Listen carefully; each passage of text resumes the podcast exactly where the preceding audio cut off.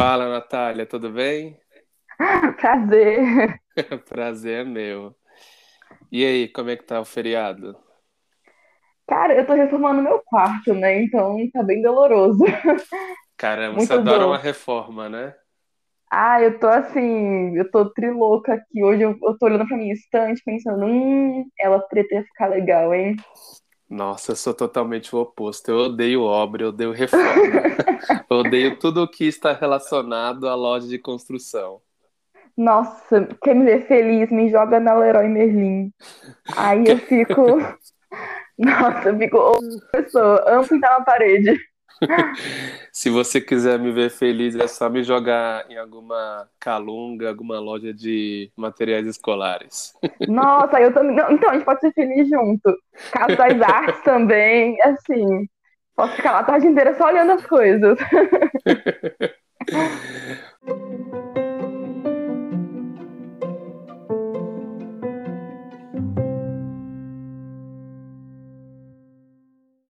Por que, que nós somos professores?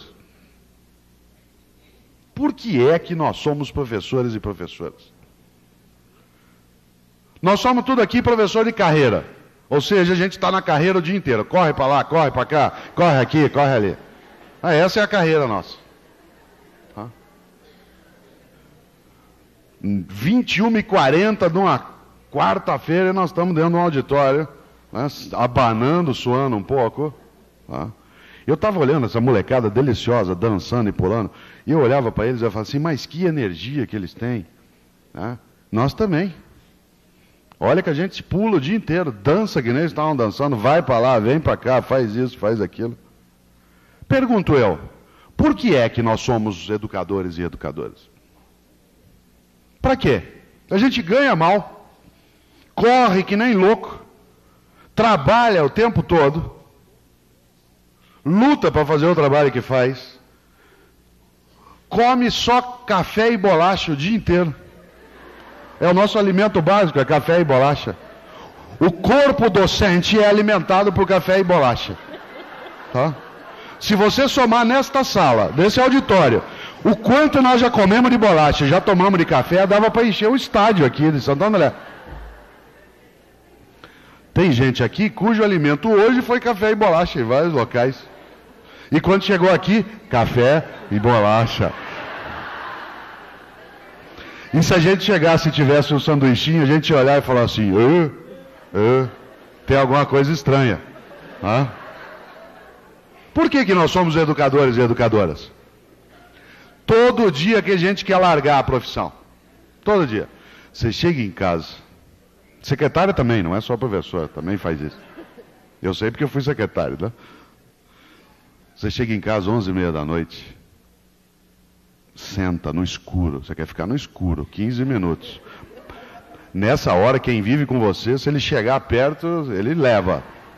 Você quer ficar no escuro 15 minutos, você não aguenta mais humanos, você não pode ver mais humanos. Tá? Você quer ficar 15 minutos ali. Aí você senta, para e fala assim: Eu vou largar essa bosta. Eu não aguento mais isso. Eu vou criar galinha, vou vender sanduíche natural, eu vou montar uma barraquinha de cachorro quente, eu vou ser dogueiro, mas vou largar isso. Chega suado, não tomou banho, às vezes vai dormir sem tomar banho. Tá com tanta fome que às vezes você vai esquentar a comida esquenta tudo de uma vez só na panela, faz um mexido assim. Come de colher. E ainda acontece uma coisa que vocês já viram várias vezes. Às vezes você está ali pensando nisso e de repente você ouve uma vozinha assim: Mãe? Você olha e fala assim: Mãe, que é? Mãe, amanhã eu tenho prova de geografia, você não podia tomar de mim? Esse tomar dá uma ideia, mas dá uma ideia.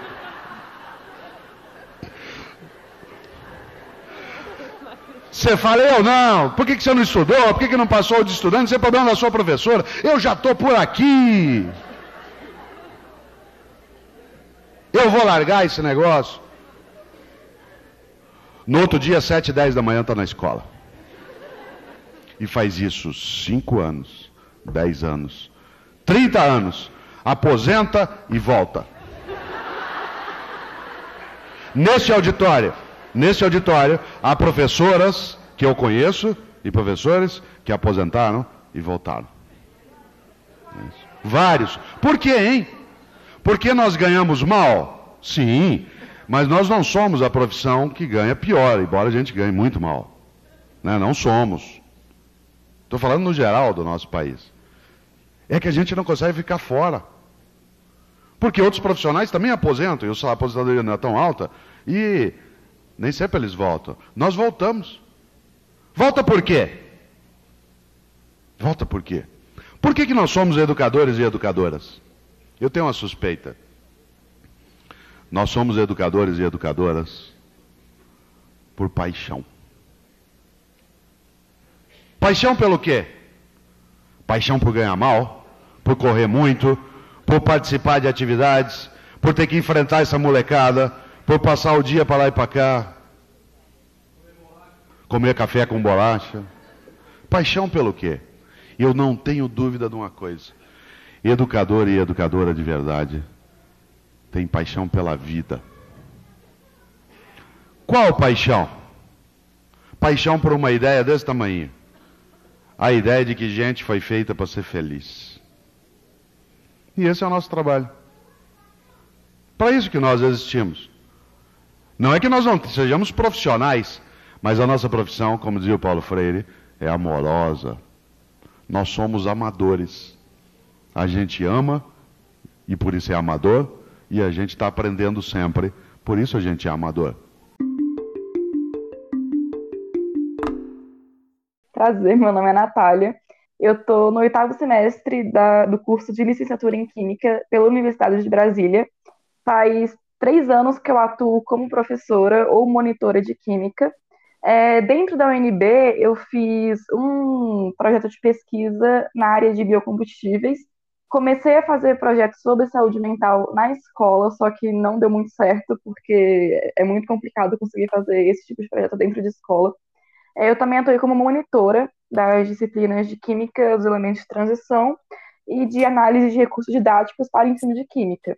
Hoje, a minha área de pesquisa dentro da UNB, que é o que eu vou me formar no meu TCC, é sobre História e Filosofia da Ciência no ensino de Química. É, fora da UNB, eu estagiei na Anvisa, na área de toxicologia, e de 2018 para cá eu trabalhei em cinco cursinhos em uma escola, tanto como professora e como monitora de Química também. Também dei aproximadamente, eu tive aproximadamente 15 alunos particulares, desde o fundamental até o superior. Nossa, como você consegue ter tanto aluno particular assim? Olha, com, tendo um carro. ah, acho, que, acho que está me faltando isso. É, o, o, carro ajuda bastante. A gasolina não, mas o carro ajuda. Mas atualmente você vem atendendo esses alunos é, remotamente também? Então, no começo da pandemia, eu atendi dois alunos por, é, por remoto, né? Só que no começo eu tinha muita dificuldade em lidar com o remoto. Então, eu parei de atender alunos particulares, aí eu até eu comecei a trabalhar em escola. E na escola, o estágio exigia que eu desse aula particular também, aula particular não, desculpa, aula online. Aí eu tinha aula particular presencial mesmo, na monitoria, com alunos, e tinha aula online à noite, eu meio que fui aprendendo. Aí nisso ficou mais fácil. Aí tanto que hoje os, os dois cursinhos que eu atuo, um deles é completamente online, o outro é presencial. Só que aí quando deu mais ou menos começo desse ano para metade dele, aí eu comecei a voltar a ter alunos presenciais. Uns particulares, assim, eu ia na casa da pessoa, só que sempre tendo uma estrutura. Né? Eu nunca fui em um lugar que eu tivesse menos de um metro de distância. Sempre com máscara, e sempre manteve essa, esse cuidado. É isso mesmo. É. Atualmente eu só atendo remotamente. Eu estou evitando ir. É porque geralmente eu ia na casa dos alunos, eu estou evitando. Bom, vamos lá. Eu trouxe a Natália. Acho que vocês deram para perceber que ela gosta bastante de ser professora. é, eu encontrei a Natália através do Twitter.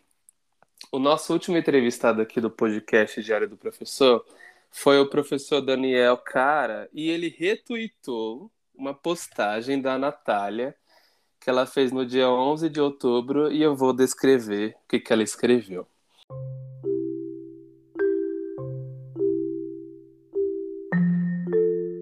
Em três meses trabalhando numa instituição, dei 50 aulas. Resolvi aproximadamente 35 provas diferentes de vestibular e ao todo tirei mil reais. Isso mesmo que você leu. Somando os três meses, deu mil reais. Eu tô muito cansada de me prostituir na docência. Sério, tô segurando o choro aqui. E aí essa postagem, gente, deu 1.828 retweets até o momento, 898 tweets com comentários. Claro que eu não li tudo, mas li assim uma parte. E aproximadamente 42 mil curtidas. Foi uma postagem onde é, eu pude extrair vários questionamentos da nossa profissão como professor. Então, por isso que eu trouxe a Natália aqui para a gente conversar sobre isso. Gostaria de saber de você, Natália, sobre essa postagem. Você poderia se aprofundar mais sobre esse seu desabafo na internet? É, então, é até curioso, porque depois que eu postei e começou a bombar, eu percebi que eu errei a conta. Eu, usei a hora, errada, a hora aula errada. porque Pois é, eu ganhei em três meses 750 reais. Que quando hum. eu tava fazendo a hum. conta, pois é, você vê como é pior o buraco ainda, é mais embaixo. Pois ainda. é. Eu devia ter feito o recall ali pra galera parar de me xingar tanto, mas, gente, nem foi mil reais que eu tirei. Porque quando eu fiz a conta, que assim, como aconteceu tudo isso? Eu dou aula nesse cursinho que é completamente online, e lá a gente tem os registros, né? Toda vez que a gente dá uma aula, a gente entra no Google Docs e prepara, né? Bota lá o que você deu e tudo mais. Aí eu vi lá que chegou em 50, né? 50 aulas. Eu pensei, caraca, já dei 50 aulas aqui no cursinho, eu tô aqui há pouco tempo até. Aí eu falei assim, quanto que eu ganhei até agora? Porque é, esse mês, eu, eu, assim, nesse mês que eu tinha feito, né, o, quando chegou a 50, eu lembro que eu tinha dado, se eu não me engano, acho que era tipo 20 aulas, assim, só no mesmo mês. Esse mês eu tô tirando tão pouco Aí quando eu fui ver, fiz a conta, eu ainda contei com uma hora aula de 20 reais, que era para professor. Que eu, eu, nem sei até hoje por que eu não tirei 20, eu tiro 15. Aí eu usei a, a, a hora aula de 20. Aí eu fiquei, meu Deus, eu tô há três meses no cursinho, eu tirei mil reais. Aí eu postei assim no desabafo mesmo. Porque quando eu olhei para aquela página do Google Docs, eu fiquei chocada, eu fiquei assim, nossa, eu tô trabalhando tanto, há tanto tempo, eu tirei tão pouco. E depois eu percebi que tirei ainda menos né? Então, é, eu não esperava que, que fosse ter esse alcance tão grande. Eu não esperava que eu fosse receber tanto xingamento também. Não me afetou porque, né, assim, internet. Só que achei muito curioso também. Eu, achei, eu, eu li todas as mensagens que eu recebi, ou pelo menos a maioria delas eu tentei ao máximo. E foi muito bom ver desabafos de outros professores também, ver gente se apoiando só que também foi muito chocante ver como que nós somos vistos, né, pela sociedade que parece que nunca viu um professor na vida. Muito chocante ver que muitos professores passam pela mesma situação ou até pior. Você falou aí uma média de 15 reais a hora aula. Eu vi comentários de professores que diziam que recebiam 12 reais, 10 reais. É muito triste isso. Nossa, E aí, sim. Né, muito, muito complicado a gente ver que é, tem esse lado de professores que recebem mal e pior ainda, pessoas na internet dizendo que o ideal seria até menos, receber menos. né? Nossa, assim, é, eu, eu atuei em escola esse ano, pela primeira vez eu fui pra escola, né? Eu sempre atuei em cursinho. E eu fui como estágio. E aí você pensa, não, mas estagiário ganha pouco mesmo, tudo mais. Só que assim, eu ganhava 7,50 por hora. E eu tava em sala de aula dando aula também, não era só aquele, aquele trabalho de monitor. Porque aquela coisa, né? Quando a gente entra na escola como estagiário, você não faz tudo. Então, eu dei aula de história, eu dei aula de geografia, eu dei aula de matemática. E em sala de aula de manhã, e além do trabalho à tarde, por 7,50. Aí quando eu falo assim, não, mas é estágio. Eu fico assim, sim, é estágio, mas era pra estar tá ganhando sabe, 7,50. Eu, eu lembro que quando eu saía para almoçar com alguns alunos, é, a gente ficava brincando, né? Eles perguntavam, ai, professora, quantas horas você trabalhou para pagar esse almoço? Aí eu falei assim, ah, gente, eu, eu trabalhei três horas para pagar esse almoço, e aí?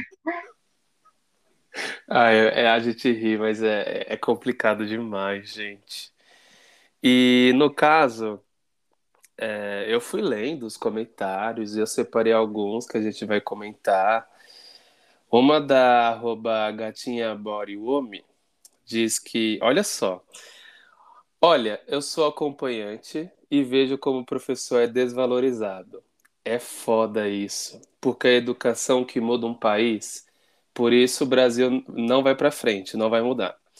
Professor é a formação mais desvalorizada no Brasil, né? Foi essa postagem. Na sua visão, Natália, além de salários melhores, obviamente a gente precisa de salários melhores, a gente precisa ter uma condição melhor. Como o professor poderia ser mais valorizado nessa profissão? Então, é complicado porque a, a, desvalorização do professor não é apenas no campo salarial, obviamente, assim, a gente não pode viver de vento. Só que a própria visão social do que é um professor é, é meio perdida na sociedade. Porque, assim, eu, como professora de química, eu nunca vou conseguir atuar em uma sala de cirurgia, porque eu não tenho formação para tal. Ao mesmo tempo, o que você vê em muitos cursinhos, até em colégios, enfim, são médicos, engenheiros dando aula de matemática, física, química, é, professores, alunos de medicina dando aula de história. Então, assim, por que, que eu não posso atuar em outra profissão, mas qualquer profissão pode atuar como professor? Dar aula, o que, que é dar aula para a sociedade? Né? Então, aí você pensa, não, mas isso aí é só é, em, em, poucos casos. Se você parar para pensar, eu não sei como é que funciona em outras federais, né? Eu só posso falar sobre a minha querida e amada UNB. Mas a única exigência para você ser professor dentro da UNB é você ter um doutorado. Independe da área de estudo, você tem que ter um doutorado para você poder fazer o concurso público e ser chamado. Isso você faz concurso público para ser pesquisador. Só que a, exigência contratual é que você dê aula também, né? De, é, oito horas de aulas semanais. Então, acaba que muitos dos professores que formam professores nem são professores. São doutores em química dura, né? Que é a química é, laboratorial, são pessoas que nunca tiveram uma aula sobre docência, sobre pedagogia, nem nada. Então, assim, se até mesmo quem forma professores não é exigido deles que sejam professores, né, assim, como é que a gente exige uma sociedade valorizar uma profissão que o tempo todo tem a sua necessidade colocada à prova? Né? Então, assim, a gente já vai falar isso mais tarde, né, nesse episódio, mas de pessoas que realmente nunca se formaram é, como docentes, dando aula e, e sendo muito famosos por isso. Então, é muito complicado essa desvalorização é quase que moral mesmo, de, de pessoas acharem que é fácil dar aula. Que é só chegar, você ler um livro, ler um livro didático, ler um livro de química, pronto, você consegue dar aula, você consegue passar esse conhecimento. Não é assim, não é à toa que existe uma graduação em licenciatura, não é à toa que você fica quatro anos disciplinas de licenciatura para isso. Né? Você vê contexto escolar dentro de sala de aula, você consegue ver é, desenvolvimento psicológico em ensino, você vê didática fundamental, didática da química, recurso didático. Então é um curso muito extenso, com muita, muita, muita disciplina, que meio que assim, tanto faz. Você não precisa disso para dar aula hoje em dia. Isso é muito frustrante para mim, como futura professora e, e professora em formação ainda. E o pior, Natália, é querem aprovar algo chamado homeschooling, que aí, no caso, banaliza a nossa profissão. Ou seja, qualquer pessoa realmente vai poder dar aula. Que isso aqui, para mim, é um cúmulo. E você trouxe mesmo a questão da pedagogia, que é muito importante. Eu sou formado em matemática, vi muito pouco em relação à pedagogia no meu curso, mas depois de ser formado em licenciatura em matemática, eu quis fazer pedagogia, porque eu vi ali que não era simplesmente eu ensinar matemática. Tem muitas questões ali no caso de convívio social que a gente precisa é, ter uma ciência de como lidar. Então, quando a gente vê comentários assim de que é, médicos estão dando aula, advogados, nossa, tem muito advogado em universidade que, que leciona. É, coaches. Nossa, coach é Já cheguei a ouvir, a ver uma situação assim, coaches estão dando aula. né? Então, cara, o que é da nossa profissão, né? A questão da desvalorização, ela não vem só salarial, mas também, como você disse, moralmente. Não, e até e... assim, um, a gente tem um governo, né, que aprovou um novo limite à volta do notório saber. Então basta você ser um engenheiro para você conseguir dar uma aula de técnico em sei lá o quê. Então, assim, cara, a gente tem sabe, pessoas que, que, estão aprovando isso, sabe? Assim, a lei tá deixando isso acontecer e você fica assim, tá aí, o que, que eu tô fazendo com os meus quatro anos aqui de bagagem que eu tô estudando? O que, que, que eu faço com isso agora? Se, ah, bastava ter, não quero saber que eu consigo dar uma aula, sabe? Então é, é bem complicado. É, e a gente percebe assim, eu, eu ouço muito isso, principalmente em outubro, que é, é, o mês dos professores. Ah, a gente precisa valorizar os professores. Ah, a gente precisa valorizar. E, no caso, é, quando a sociedade fala que vai valorizar, muitas das questões, muitos dos nossos trabalhos em sala de aula são desvalorizados. As pessoas não enxergam que a valorização ela tem que começar por ela mesma e não a mídia ter que valorizar. É, a gente que trabalha em escola sabe que essa desvalorização ela é gritante, né? E a questão do salário ficou muito em alta em relação à sua postagem, que gerou uma grande discussão, e algumas delas estavam se referindo que você, Natália, estaria reclamando de barriga cheia, porque o salário seria adequado ao retorno que o professor traz à sociedade. Qual é a sua opinião referente a esses comentários? É, como eu disse, eu li a maioria deles e eu li as respostas, inclusive, né? E assim, eu não respondi nenhum, porque saúde mental é o primeiro lugar, eu não ia entrar nessa briga. Mas assim, um, um questionamento que me surgiu muito enquanto eu li esse tipo de comentário é que assim, por que, que todo mundo quer tanto que o professor ganhe tão pouco? Então, assim, você realmente acha que o professor merece ganhar salário mínimo? E as pessoas assim, ah, mas você ganha é, mais do que o, o teto tudo mais, assim, né, do salário mínimo. Eu fico, tá. Mas assim, a minha profissão não é uma profissão de qualidade, não, eu não tive que fazer uma formação para conseguir dar aula. Se fosse um engenheiro, se fosse um médico reclamando do, do, da hora que ele está ganhando, teria os mesmos questionamentos. Nossa, o cara ficou tantos anos na faculdade para ganhar isso. Por que, que o professor pode ter essa reclamação? Né? Por que, que, que dá o direito às pessoas de, de questionarem o que a gente faz? E também uma coisa que é, se perde muito na discussão é que as pessoas não entendem que o trabalho docente não se limita à sala de aula. A sala de aula é a ponta do iceberg, existe toda uma preparação anterior.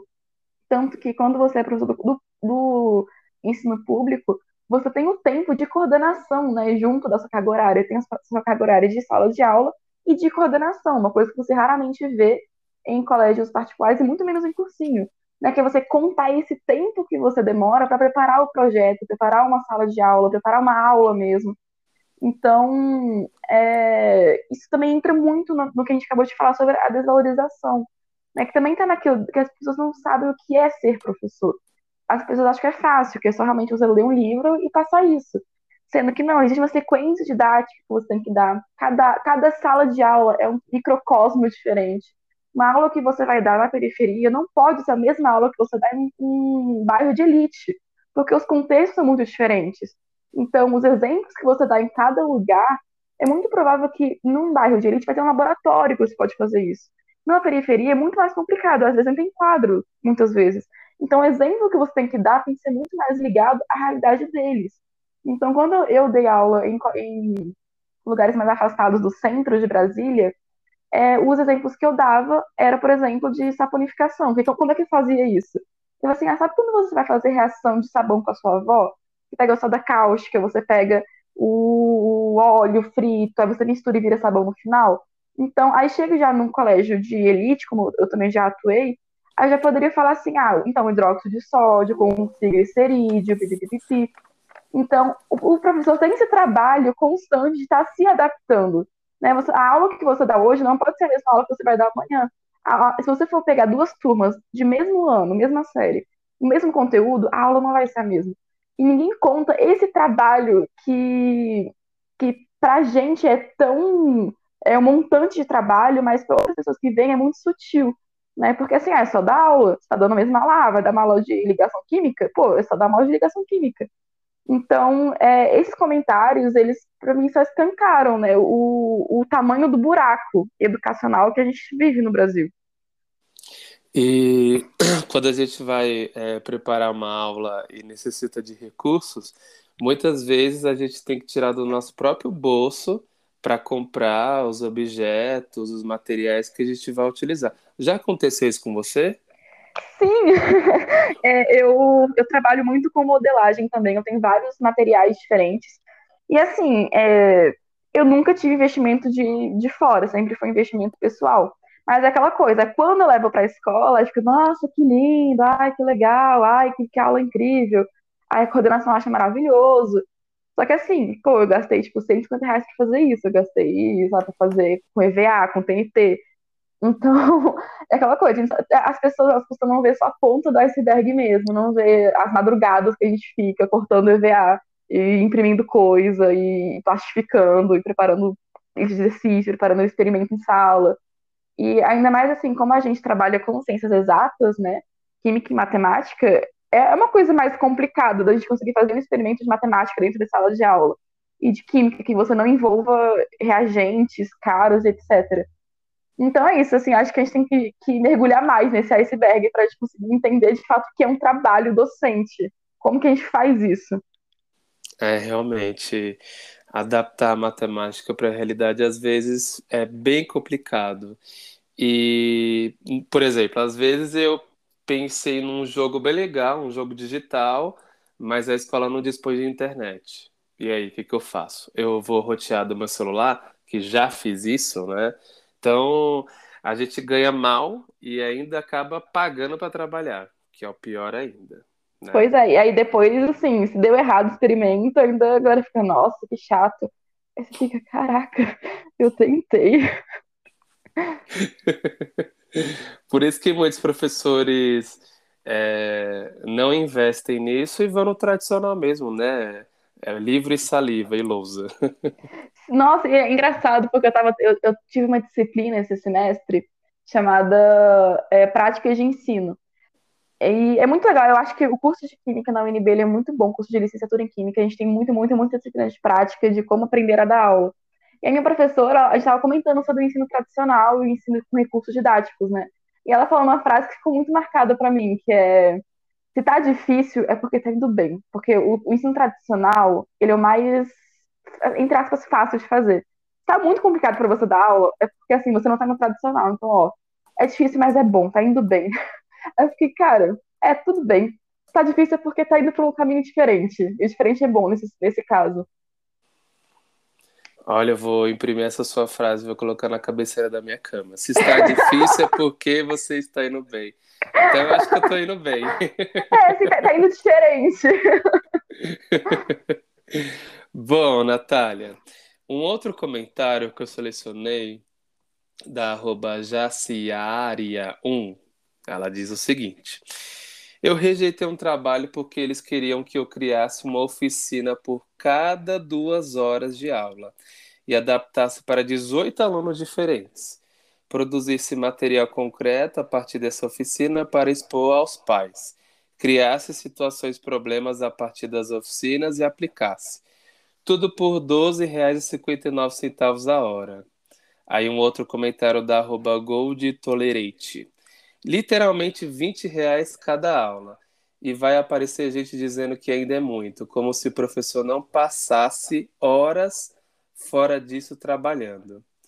E aí você acabou de comentar comigo sobre que a aula é a ponta da iceberg, que tem muitas coisas antes e muitas coisas depois, eu queria que você comentasse sobre como é, em detalhes, a sua rotina como professora e como que é esse dia a dia de preparação de aula. Assim, é, durante a pandemia eu parei um tempo, né? Até porque eu, eu dei aula por uns anos, né? Um ano e meio, dois anos. Aí eu parei para trabalhar na Anvisa e voltei para a sala de aula em cursinho de escola. E quando era na escola, era eram seis horas semanais, ou seis horas semanais, seis horas diárias, né, 30 horas semanais, fora faculdade, fora cursinho, fora aula particular. Então, era um, um, momento em que eu estava, ou se eu estava trabalhando, ou eu estava dormindo. Então, assim, se eu estava acordado, eu estava preparando aula, ou preparando material, ou arrumando lista de exercício. Hoje em dia eu saí da escola, e ainda assim é, é, é curioso, né? Porque eu estou com um trabalho a menos, e ainda assim eu percebi que minha carga de trabalho não diminuiu. Eu continuo trabalhando muito. Então, é, isso se deve muito à metodologia de ensino né, do cursinho que eu trabalho, porque ele é um cursinho específico para medicina. Então, o, as aulas, elas não são assim, ah, hoje eu vou ter uma aula de ligação química, hoje eu vou ter uma aula de algum outro conteúdo. Cada aula a gente resolve uma prova inteira. Por isso que eu, eu falei né, no, naquele meu tweet que resolvi 35 provas de vestibular. Porque realmente cada aula é isso, é um vestibular inteiro. Então, é, é, é muito desafiador, no sentido mesmo, eu, eu pego a minha didática e eu coloco ao extremo. Porque numa mesma aula eu tenho que dar 12 conteúdos diferentes. Então, eu tenho que dar uma aula para cada questão. Então, se eu tenho uma questão de geometria molecular, a, a questão seguinte é de orgânica. A questão seguinte é eletroquímica. Então, não tem como só chegar, você sabe, a gente não consegue só chegar a resolver, a gente tem que dar um contexto, dar uma explicada. Então, é muito não é, desafiador. É, não é uma questão linear, né? Não é uma é. sequência linear. Você vai diversificando. Sim, aí tem que ir, voltar e voltar várias vezes. Então, isso Nossa. dá um trabalho assim. Eu, cada, cada aula dessa demora uma hora e quinze, mais ou menos.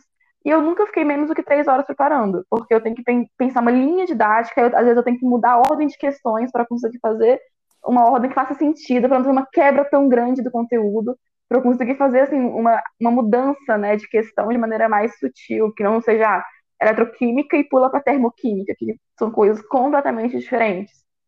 E para dar aula particular é ainda mais é, delicado, né? Porque quando a gente dá aula particular, a gente está acompanhando o aluno muito de perto por muito tempo. E eu acompanhei muitos alunos com TDAH, com dislexia, descalculia. Então você tem que entender, até conhecer o seu aluno e ver o que funciona para ele.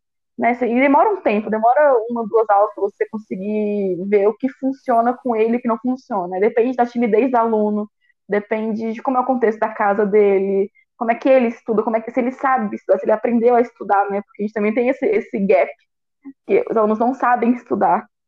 Eles acham que é realmente decoreba, sendo que ensino e estudo não é decoreba. Então, é, a rotina de professor é isso, a gente está sempre trabalhando, a gente está sempre pensando em, em como fazer isso melhor. Acho que você também sente isso. Quando a gente acaba a aula, você pensa, nossa, poderia ter sido tão melhor do que isso. A gente tenta fazer melhor para a próxima. E pode ter sido uma boa aula, pode ter sido uma ótima qualidade. Só que a gente sempre acaba querendo fazer mais. E querer fazer mais exige que a gente trabalhe mais também nisso. E passe mais tempo estudando e pensando e pegando livro. Então, eu coleciono livros didáticos de química. Inclusive, eu tenho um livro de 1974, a tabela periódica está incompleta, assim, completamente incompleta. E é muito legal levar isso em sala de aula. Falar, gente, olha aqui, ó. Olha como a ciência é rápida. A, ciência, a química é muito, muito, muito rápida. Então, a, a rotina de professor é, é, caótica. Eu acho que todo professor vai responder a mesma coisa, é caótico. Você é daquelas professoras que tá no meio de uma festa ou tá tomando banho, tá em algum ambiente que não seja escola e tá pensando em, em aula e como posso é, inserir alguma coisa do contexto em uma aula? Nossa, o tempo todo, assim. Eu tô pintando a unha e pensando, meu Deus, isso aqui é uma reação, ela é endotérmica, por isso que fica geladinho. Na próxima aula eu vou falar, gente, quando a gente unha e passa acetona, acetona, ela, ela tem uma evaporação, bibibibi. Aí, às vezes, assim, eu tô vendo televisão, eu penso, cara, isso aí daria um ótimo material. Ou, ah, esse trecho dessa série é muito legal para eu recortar e levar na sala de aula e fazer uma discussão sobre química forense. E eu trabalho 24 horas, né? Eu sonho com dar aula, não sei se você já sonhou também. Nossa, nem me fale.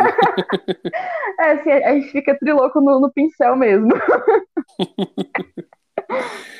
ah, é, realmente. Eu tava esses dias no, no terminal de ônibus, eu olhei para cima, aí eu vi uma estrutura, eu, nossa, são triângulos, eu posso aplicar isso. Nossa, cozinhar é um laboratório de química incrível. A gente tá lá cozinhando assim, ah, mudou de cor. Meu Deus, mudou de cor. Nossa, mudou de cor porque isso, isso, isso. Nossa, é, é demais, é demais. Bom, é, vamos falar um pouquinho mais sobre a, a carreira docente é, uma outra postagem, arroba psicotata, disse que Eu que já passei da metade do curso de licenciatura, aí um emoji de palhaço. Quanto mais olho ao redor, mais desanimador fica. Natália, quais são as suas principais desmotivações, além do que você já falou, né, em relação a, a ser professora? É, eu lembro muito de um comentário que ficou muito marcado para mim também, que era uma menina que tinha falado que, assim, eu tô na licenciatura e só penso, o que eu fiz comigo? Aí eu ah, eu vi nossa, esse, eu nesse vi. doeu, esse aí eu fiquei, nossa, esse aí doeu, foi, foi uma dor fina, né? O que eu fiz comigo? É, e, obviamente, salarial, porque ninguém come vento. É, as cargas horárias, ainda mais porque é, o novo ensino médio, nessa nova reforma do ensino médio, ela traz muita incerteza. Porque, como tudo desse governo, ele foi. Tá, a canchão do direito, nem eles sabem o que está acontecendo. Então, eles falam o, o, como é que vai funcionar, a gente fica, tá, mas como é que é esse itinerário? Como é que vão ser esses itinerários formativos? Quer dizer, então, que não tem mais química. Ah, tá, então vai ter química. Não, então não vai ter mais química. Aí saiu a matriz curricular de, de um colégio de São Paulo, se não me engano, Colégio Público de São Paulo, e não tem mais química no terceiro ano. Aí você fica assim, tá, beleza. Só que aí você vê outro colégio, que saiu a, a matriz curricular, e tem química. Então, assim, essa incerteza, né, esse... A sensação de, assim, eu tô me formando para um Brasil que não existe mais. Eu estou me formando para um ensino médio que não existe mais. Então, como assim eu vou ter carga horária reduzida? Eu vou ter menos aulas por semana e o conteúdo vai diminuir? Porque assim, a BNCC vai mudar? Né? Ah, vai ter mudança na, na LDB? Então, todas essas leis orçamentárias também vão mudar também junto do ensino médio? Ah, vai, vai abrir mais verba para ter mais contratação de professor? Ou vai ser aquela coisa que já é óbvio que vai acontecer, né? Que é o colégio particular ele vai ofertar todos os itinerários possíveis, né? Porque já que é, é autonomia da escola, né? Aquela coisa que o governo ele fala que é autonomia de cada, de cada instituição. É, mas o próprio governo não tem autonomia para nada. Pois é, aí é aquela coisa, o colégio particular ele vai ofertar todos os cursos técnicos e itinerários possíveis. Aí para o público, se você quiser ter aula de química na cozinha, você tem que ir em uma escola, porque só naquela escola que vai ter. Aí ah, na, na escola que você estuda não tem, tem outros itinerários. Aí é aquela coisa, um modelo meio assim de escola classe, por exemplo, mas também não é bem assim que funciona.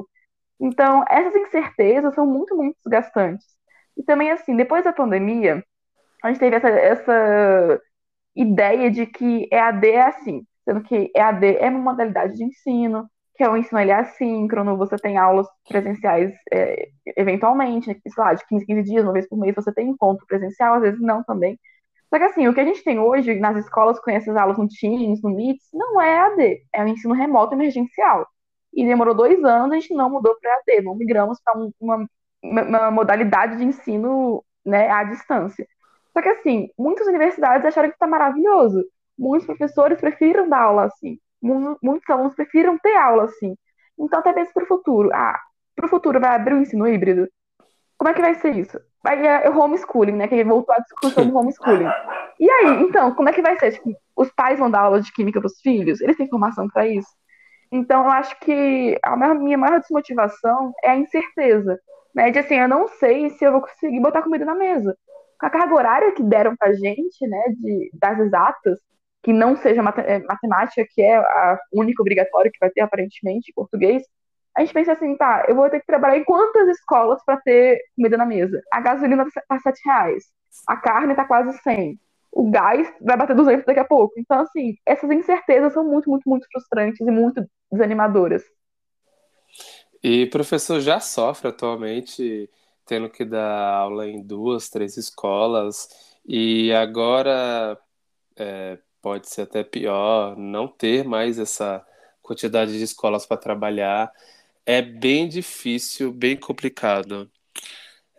E é... a pandemia dificultou muito, porque tem muitas escolas que foram fechadas agora durante a pandemia. Tem muita escola que cresceu, né? Mas também escolas menores, assim, aqui em Brasília, nossa, assim, eu, eu fui demitida, em traço desligada, enfim, eu não sei o que aconteceu comigo, foi estranho. Lá do da, da escola que eu trabalhava, por corte de gastos. E assim, ah, falaram que iam tirar química porque iam priorizar as disciplinas que tinham mais demanda, que eram português e matemática, sendo que a mais, maior demanda era física, biologia e química. Aí entra naquilo, né? Assim, a própria escola não sabe o contexto dos alunos.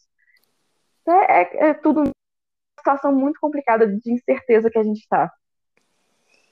Me assusta muito essa quantidade de escolas que abrem, principalmente as particulares, oferecendo uma mensalidade super baixa. Imagina o salário dos professores.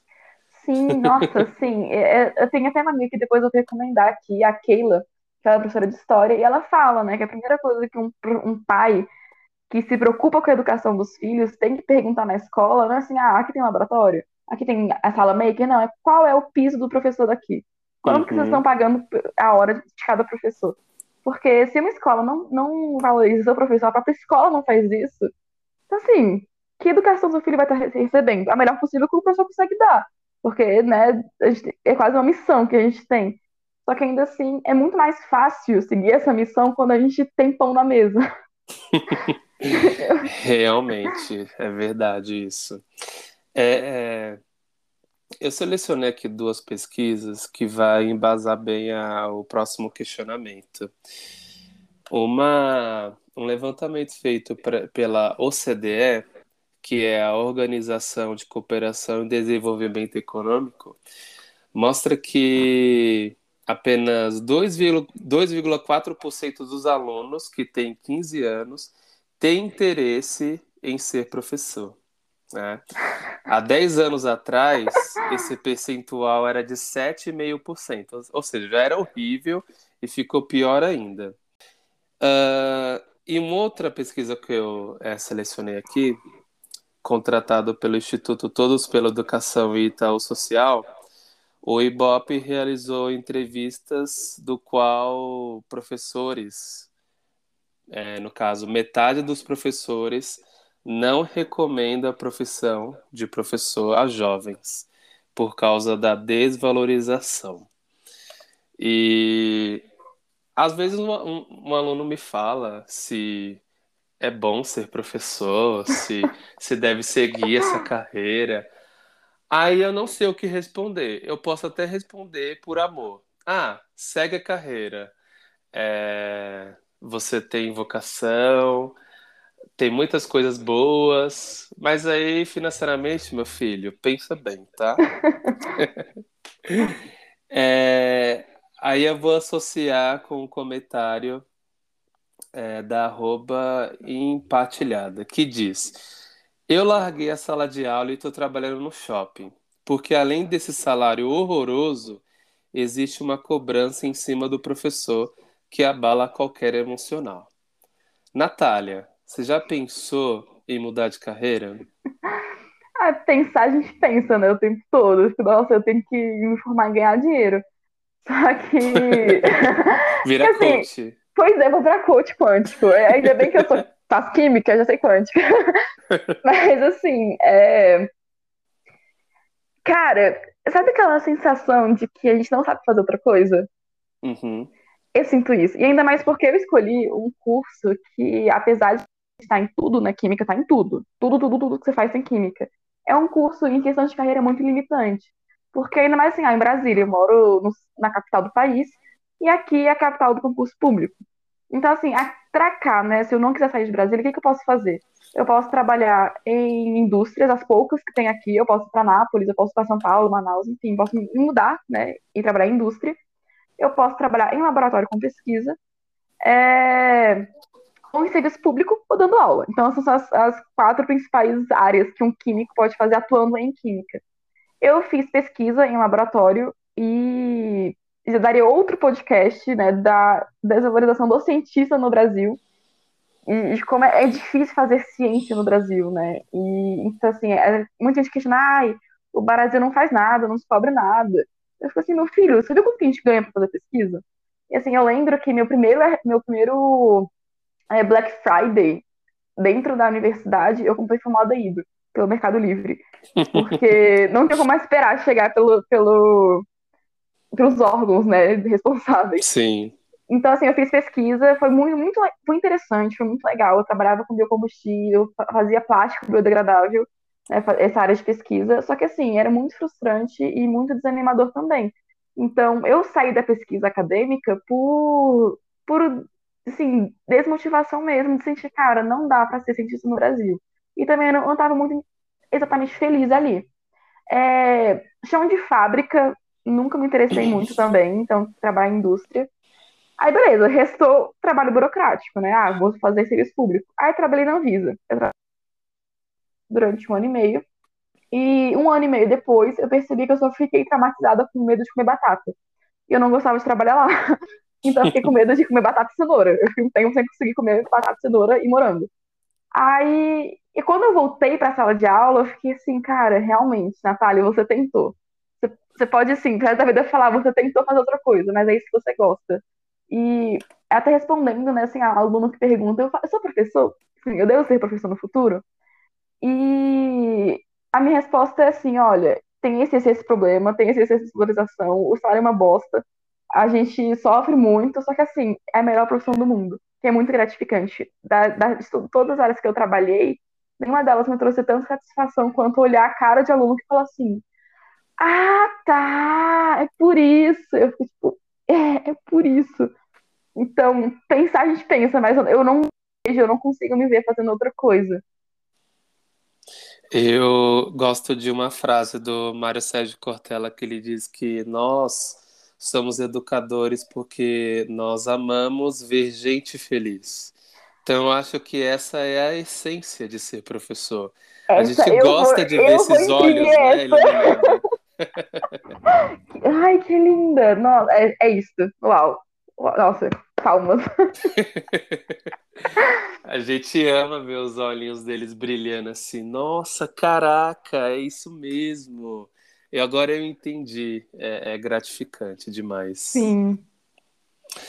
Bom, é, como todo professor teve uma motivação para virar professor, né? Não é assim, eu acordei e, nossa, quero dar aula. Não, tem um processo. E aí eu peguei um comentário do arroba Money, que diz que é louco como todo mundo corre para falar para o jovem que quer. Peraí, que ele, ele, não tem, ele não colocou vírgula aqui, eu fiquei confuso. Aí, ó, a desvalorização do professor de português tá aí. Nossa, meu Deus, eu vou, vou, tentar. É louco, e ele escreveu louco, não louco. Eu que estou melhorando a frase dele. É louco como todo mundo corre para falar para o jovem que quer ser professor e que não vale financeiramente. Né? Avisa para o jovem que é, não vale a pena ser professor por causa do salário. E todo jovem age como se ninguém nunca tivesse avisado. Eu acho que a gente não foi avisado, né, Natália? Não, ninguém, ninguém me falou que, que era difícil. Nossa, ninguém falou que a gente tinha que pagar para trabalhar. Mas, enfim. O que te motivou, em sã consciência, a seguir essa carreira tão desvalorizada no Brasil? Sabe o que é muito engraçado? Eu não entrei na licenciatura de primeira, eu entrei no bacharel em tecnologia. E eu, assim, no meu primeiro semestre, eu pensava, nossa, eu nunca vou pra sala de aula, porque já pensou, eu faço aqui cinco anos de curso para dar aulinha depois, pelo amor de Deus, pipipipi. Só que assim, eu sempre gostei muito de explicar, eu sou muito expansiva, né? Muito extrovertida. Eu gosto muito de dar, da palestrinha das coisas que eu entendo. Só que assim, nunca entendi isso como dar Aí sim, chegou no meu terceiro semestre, eu tava precisando de dinheiro. Um colega meu era coordenador de um cursinho, foi a primeira vez, né, que eu, eu dei aula em cursinho, e me chamou pra lá, porque era só monitor mesmo. Aí eu falei assim, pô, divertido isso aqui, cara. Pô, massa. Aí eu fiz, eu lembro que eu fiz um, até uns joguinhos com os alunos, que quem ganhasse, quem conseguisse pergunta certa, ganhava um presente da UNB, né? Que todo mundo queria UNB. Aí eu dava, tipo, bota, um concurso que ele queria e tudo mais. Aí no meu quarto semestre, eu pensei, pô, foi legal daquele meu semestrinho de aula, mas eu acho que eu não sei ainda. Acho que eu vou pegar só de rolê, pegar disciplina. Eu também tava precisando de crédito. E o mais fácil para um, um, quem faz química, né, é seria pegar outras disciplinas da química. Aí eu comecei a pegar de educação. E eu lembro até hoje que a minha primeira aula de educação foi de OEB, que era Organização da Educação Brasileira, com a professora Andréa Melo Lacê, que até hoje, inclusive, virou uma amiga pessoal. E eu lembro que, assim, quando ela, apareceu e começou a falar, sabe quando assim, o, o, olho começa a brilhar? Fica, uhum. é isso. É isso, é o meu chamado. É, eu entendi. Obrigada, Deus. É isso. Aí, assim, eu, eu comecei a apaixonada pela docência. Só que até então eu tava naquela coisa meio, não, eu não quero ser professora, eu tô aqui só pra, ah, segunda profissão, eu quero ser pesquisadora e tudo mais. Aí isso que foi passando, foi passando. E os meus semestres começaram a ser muito mais de educação do que de química dura. Eu comecei a me divertir muito mais em disciplinas de educação, me diverti muito mais fazendo isso do que fazendo pesquisa. Aí eu sei mesmo que eu vou ter que ser sustentada, que eu vou ter que ser, sabe, herdeira para conseguir ser professora. Aí eu, eu mudei de fato, né? Eu fiz a mudança de curso para licenciatura. Eu sou oficialmente aluna da licenciatura agora. E é muito doido, porque assim, eu acho que é um. É quase um chamado, a gente não consegue ir contra.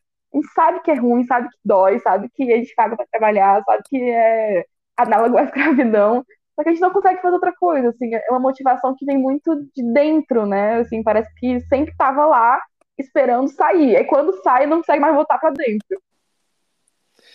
Mas você, Natália, você acredita que a nossa profissão algum dia nesse país vai ter essa valorização que a gente merece? Ah, ah, assim, pra gente querer continuar, né, a gente tem que ter sempre a esperança, mas sendo realista, é, é... Eu, eu, sou meio cética em relação a isso. Uhum, Ainda sim. mais porque, assim, é, a primeira profissão que a galera mete o pau quando entra em crise é a profissão de professor. Ah, que nem preciso disso.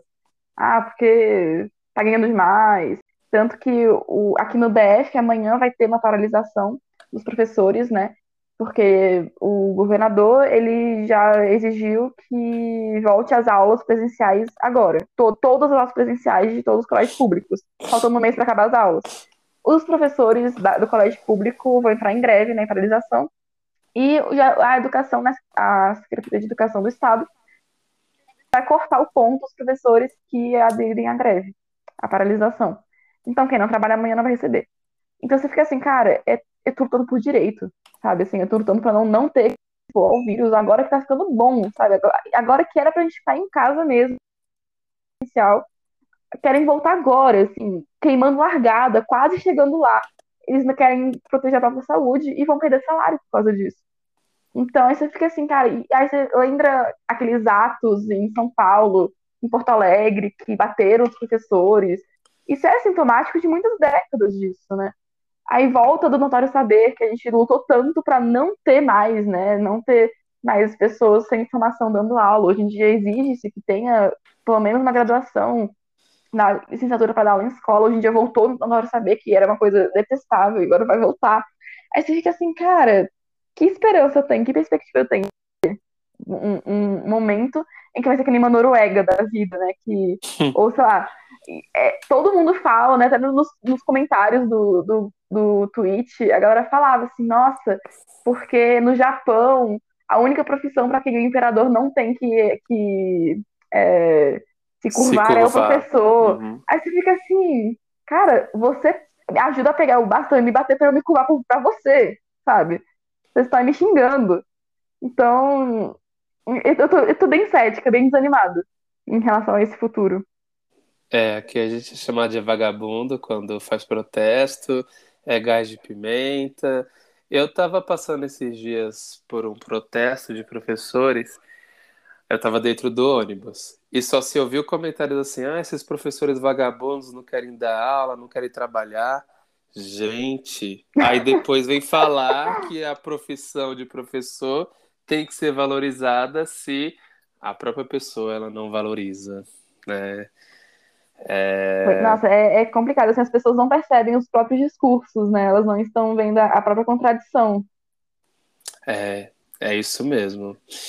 Bom, Continuando aqui o nosso episódio, eu selecionei um outro comentário do arroba Vix, que diz o seguinte: Essa é a nova realidade.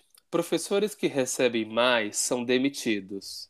Jovens são contratados de forma precária para corrigir provas e serem tutores online, ou outros professores a preço de banana. Enquanto ignorantes, fundamentalistas e corruptos mandarem no Brasil, será assim. A carreira docente, Natália, corre perigo ou já está sendo sucateada? Mas já está sendo sucateada há um tempo. E corre perigo também. Né? Que é, é aquilo. É, é, muito fácil bater na gente. Então, a gente está sempre sob ataque. A gente está sempre sobre é, a, a, nossa necessidade, nossa relevância sempre colocada à prova. Né? Que assim, ah, não, mas aquele, sei lá, aquele vídeo no YouTube me ensinou muito mais do que você. Você fica, oi? Mas assim, isso não invalida a minha profissão. Né? Não tira a necessidade de ter um professor. Não é para você botar é, vídeos e virar isso virar a sala de aula brasileira. E aparentemente o que quero que faça, né? Botar engenheiro para dar aula de matemática. Aí você fica assim, hum, esse, ele tendo uma complementação é, pedagógica, ele fazendo um curso de formação depois, ótimo, maravilhoso. Mas assim, é, sabe, a gente está cada vez menos tendo importância na licenciatura. Estão, estão cada vez dando menos crédito ao diploma de licenciado, né? E assim, aquela coisa que hoje ter um diploma não te garante nada, mas a falta dele aparentemente fechava, fechava muitas portas. Hoje em dia não mais, né? Basta ter um coach da vida e você consegue dar aula. Sim. Fica assim, é, e, e, volta aquilo que a gente estava falando antes, né? Assim, o que, que eu fiz comigo? Né? Assim, que futuro eu tô tendo com isso? Quem, sabe? Eu vou ter emprego no futuro? Vai, vai existir o cargo professor no futuro ou vai ser tudo para saber e coach? Nossa, é... E, e tem muita, muitas questões dessa que você mencionou. Outros profissionais estão adentrando a nossa área e, e eu fico imaginando como deve ser uma aula de alguém que não não tem pedagogia, não sabe o que é uma sala de aula. Porque assim, muita gente pensa que é só ficar lá na frente, né? Falando, falando, falando, falando e ir embora. E a gente sabe que não é isso. A gente precisa lidar com os alunos, a gente precisa passar entre eles, precisa entender quem são eles. Muitos professores que se dizem professores não sabem nem os nomes dos seus alunos, sequer sabe lecionar. E aí, eu já vou emendar numa próxima questão, que é como lidar com essas pessoas, Natália, que dão pitacos, mas não conhecem nem o formato de uma sala de aula? Olha, no dia que eu souber a resposta, eu te falo. Mas assim, hoje eu respiro fundo e penso assim, não, ela, é, essa pessoa não sabe o que está falando. Porque assim, é, é, é, muito isso que você falou, né? Que ser professor é, é uma profissão muito única, é uma profissão muito é, diferenciada. Por quê? Porque ninguém percebe que ser professor é uma profissão dialógica. Você está dialogando com pessoas. Você cria relações com 100 pessoas por dia. Você conversa com 100 pessoas por dia. E às vezes até mais, dependendo de, do tamanho da escola que você trabalha. Então, você cria relações com diversas pessoas diferentes, você vê contextos diferentes. Então, assim, um bom professor, e você com certeza já passou por isso, você sabe mais ou menos o que está acontecendo na vida de cada pessoa ali. Então, as fofocas da sala, quem tá ficando com quem, quem brigou com quem, quem tá chateado com quem, quem, quem os pais estão divorciando, quem tá triste em casa, quem o cachorro morreu. Por quê? Porque a gente. A profissão exige se colocar como, como um agente ativo, né? Porque uma, uma sala de aula não é uma ditadura, não é você, o detentor do conhecimento do universo, passando isso para a pessoa. Não é isso, existe uma relação. E, e, quanto mais dialógica, quanto mais próxima, mais fácil você consegue chegar na, nos alunos. Então, às vezes, chega um coordenador, um amigo de fora, chega alguém na internet, que na internet agora tem muito, nossa, assim, todo mundo é formado na internet, incrível. E vai dando umas soluções milagrosas, você fica assim, cara, lindo, maravilhoso que você acabou de falar. Nunca vai funcionar em minha sala de aula. Nem tenta.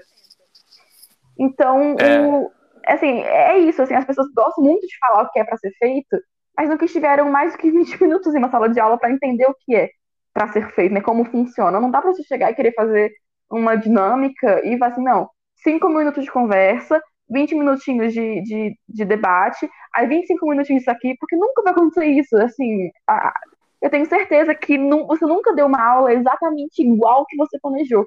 Sempre vai ser diferente. E o, o professor tem que estar pronto a, a ter essa, essa. Por falta de falar, parece malemolência, né? essa flexibilidade. E outras pessoas que dão pitaco, elas não, ter, não têm percepção dessa parte da, da profissão.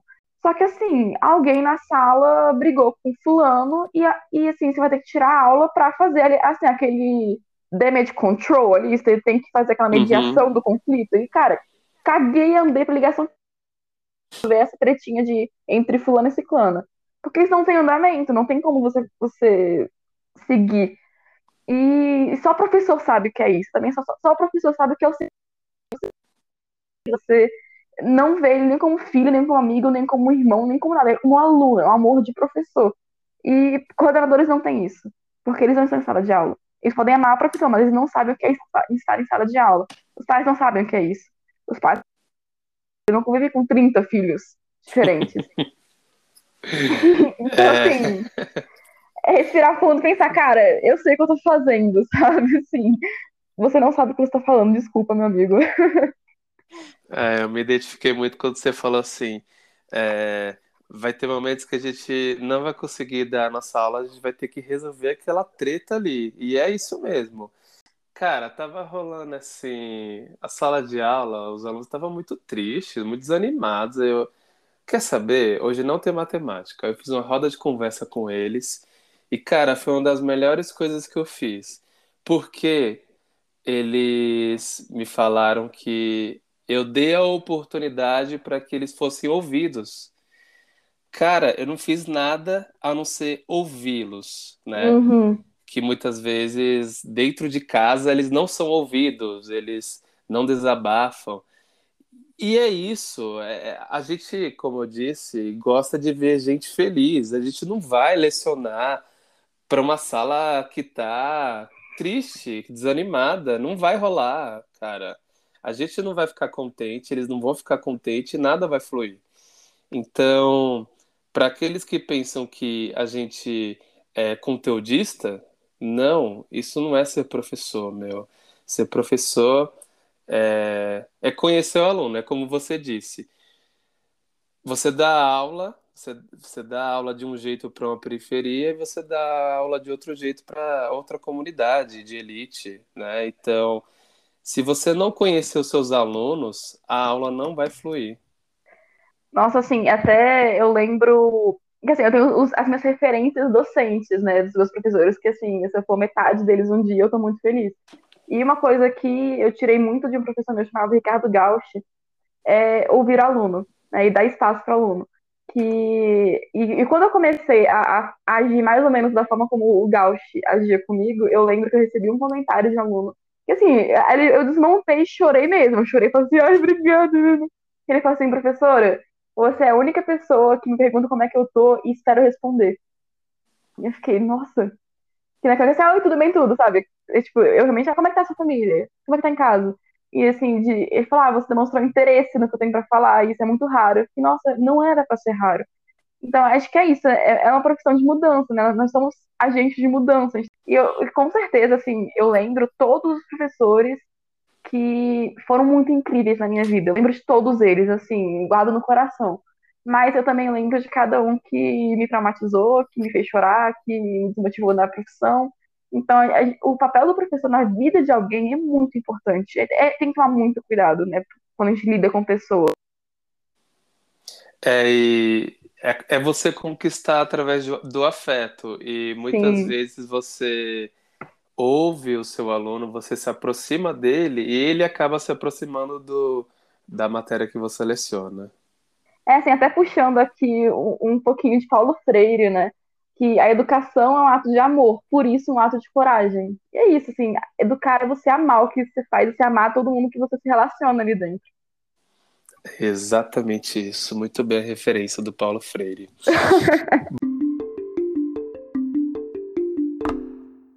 Bom, a conversa está muito legal, mas a gente está já se aproximando do final. Então eu quero fazer o último questionamento aqui para a gente debater. É um comentário do arroba de, de, de Tony Stark. O sistema de ensino brasileiro é bem retrógrado. É mais eficiente dedicar mais tempo no ensino pelo TikTok e YouTube, de forma que você goste e transmita com, transmita, odeio essa palavra, com clareza em rede social. Vale aos alunos e professores. E aí vem uma questão que eu fico assim irritado. É, às vezes eu lecionei aquele conteúdo, vamos, vamos supor, trigonometria.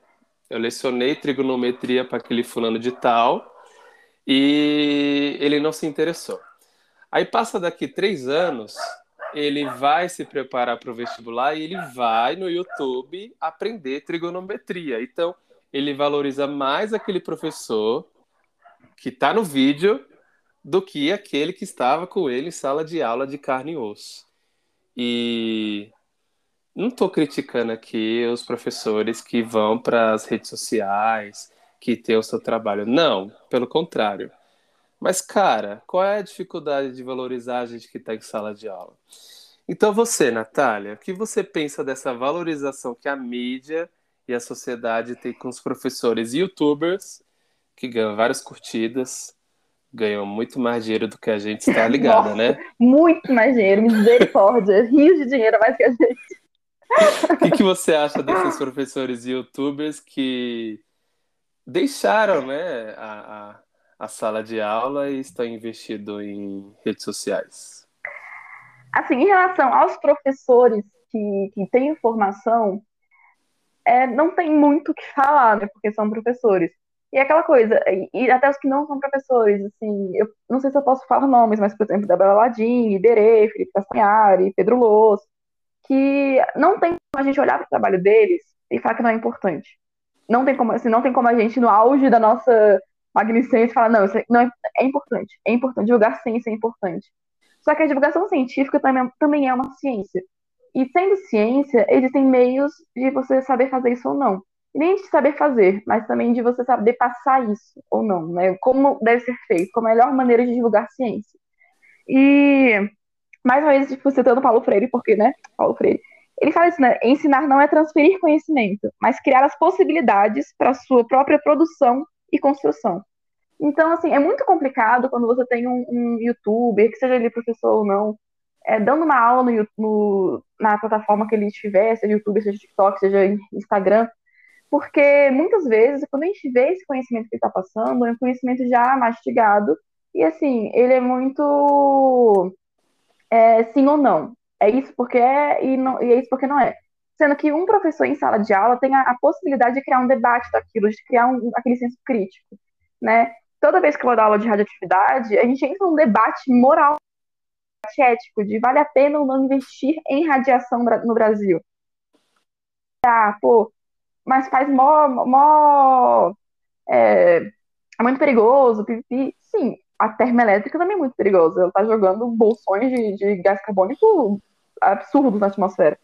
Então, isso, né, você ter o conhecimento, o conhecimento técnico é essencial e é obrigatório para você ser um professor, mas não é suficiente. E eu acho que os professores de YouTube, eles pecam muito nesse sentido, que muitas vezes não são formados em, em, em educação, eles não têm é, o refinamento de saber quando passar um conteúdo e como passar aquele conteúdo sem o risco de você estar tá passando uma coisa errada. Muitas vezes está errado o que estão passando e, e com leis errados ou com teorias erradas mesmo, ou criando uma concepção alternativa que o aluno vai achar outra coisa. Então, assim, um exemplo é que hoje em dia muita, muita, muita gente mesmo ainda acha que o átomo de ouro é dourado, sendo que átomos nem tem cor. Então, isso é uma concepção alternativa. Então, agora, quando chega um youtuber e mostra aquela animação maravilhosa, com um átomozinho brilhante, aí você fica assim, puta, tava tão bom, mas isso aqui vai criar sabe? A galera vai achar que é assim. Então, eu acho que também entra na desvalorização de assim, gente leva a sério o que a gente está fazendo, sabe? Então, assim, não é só você pegar e explicar conteúdo de porque você sabe explicar bem. Você ensinar alguém é muito, é, é perigoso, porque você pode ensinar o que você quiser. Ainda é história, por exemplo, né? O Felipe Castanhari fez vários vídeos de história longos, assim, uma hora e meia de história. É muito perigoso você ensinar a história para alguém. Porque você pode estar ensinando errado. É muito perigoso você ensinar química para alguém que você pode estar ensinando errado. Você não tem informação para saber se você está fazendo certo ou não, a sua divulgação está certa ou não. Então, quando a gente vê né, os alunos preferindo ter aula no YouTube, muitas vezes eles não percebem que tá, é limitado o que, o que eles estão vendo. É, é, é uma faceta só do que é educação, do que é aquele conteúdo de fato. Eles não estão tendo o olhar crítico, não estão tendo o, o, a pensar criticamente mesmo, né? Eles não estão construindo conhecimento sozinhos, eles estão recebendo eles, muitas vezes, claro. Então, é, tudo entra, né, assim, do que é ser professor, qual a nossa relevância. Por que, que tem gente que está falando que é muito melhor assistir YouTube do que assistir uma aula dentro da, da escola? Assim, a escola é só isso, é só transmitir conhecimento, é você ensinar pessoas a serem pessoas, né, a, a construir a cidadania e a construir relações, você saber lidar com o diferente. A escola é para isso também, e principalmente para isso. Então, é, é uma discussão muito, muito longa e que eu acho que tem que, ser, tem que tomar muito cuidado quando a gente fala de educação. Cuidado, né? Cuidado em falar de educação. Gostei dessa parte final. Obrigada. Porque é, é, banalizado, né? As pessoas pensam que qualquer um pode falar sobre educação, pode trabalhar com educação, e peraí, não é bem isso, né? A gente é, é uma ciência, não deixa de ser uma ciência. A pedagogia é uma ciência, tem uma estrutura, tem um pensamento. Então, não é simplesmente você entrar numa sala de aula e pedir para os alunos abrirem o caderno e anotarem e ir embora. Que é meio que isso que o professor de youtuber faz, né? Ele tá só passando aquele conteúdo, mas e o retorno, né? Sim, e o diálogo. Retorno, né? E o diálogo, o retorno. Como é que funciona, né? Então, e a construção do aluno? O aluno é um ser alienado? Não, o aluno é um ser pensante que também pode ensinar para o professor muitas coisas. Nossa, Nossa. eu digo, eu digo até para eles, meu, eu aprendo eu aprendo tanto quanto vocês aprendem comigo. Eles, não, professor, imagina, é sério, gente. Sim, a gente é, aprende muito é muita com coisa. Eles. Nossa, a gente aprende a ser mais humano, eu acho. Nossa, nem me fale. é uma humanidade que só o professor entende. Ai, Natália, foi muito bom o papo com você. Foi um prazer te conhecer. Ai, eu adorei, agradeço demais o convite. foi bem difícil entrar em contato com você. Eu mandei, eu mandei tweet, eu mandei mensagem no Instagram. Aí eu, nossa, essa menina tá, tá muito famosa agora, ela não vai me responder. Nossa, nem é que é porque tem, é eu recebi muitos xingamentos também no privado, aí eu fico assim, ah, eu nem vou olhar isso. e que bom que você entrou em contato comigo, a gente pôde conversar. É, eu, eu sinto falta de, disso, né? De professores dialogarem sobre a sua própria profissão. A gente tem que falar mais sobre isso. Nossa, o debate ele tem que permanecer. E Sim. espero um dia conhecer Brasília. Só não me leva, ah, pode... só não me leva para o restaurante vasto porque não ficou bem assim, né? O restaurante da propina, sabe? É melhor você me levar em outro lugar. Sim, vou fazer um rolê bem legal, vou conhecer toda Brasília. Bom, eu aproveito aqui o final desse episódio para compartilhar as redes sociais do podcast.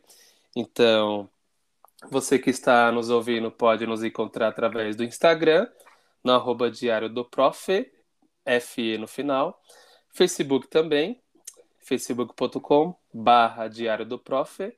E o meu Twitter pessoal, por favor, eu preciso de seguidores, preciso passar Natália em seguidores. arroba, prof... arroba prof Danilo. Você gostaria de fazer seu jabá também? É, assim, a minha, o meu Twitter, às vezes, eu uso como divulgação científica. Inclusive, eu tenho até um projeto agora de mostrar por que, que o Einstein, sendo um fofoqueiro, foi responsável pelas bombas de Hiroshima e Nagasaki. vou fazer uma, um, um, fio depois sobre isso. Olha é arroba Natilísio. arroba Natilísio, Nat, TH, Lísio com Z. Então é Exatamente. é isso. Agradeço muito a sua participação. Agradeço muito o convite. Até a próxima. Beijos para você. Tchau, tchau. Um beijo, tchau. Tchau. A gente se encontra no próximo episódio. Até mais.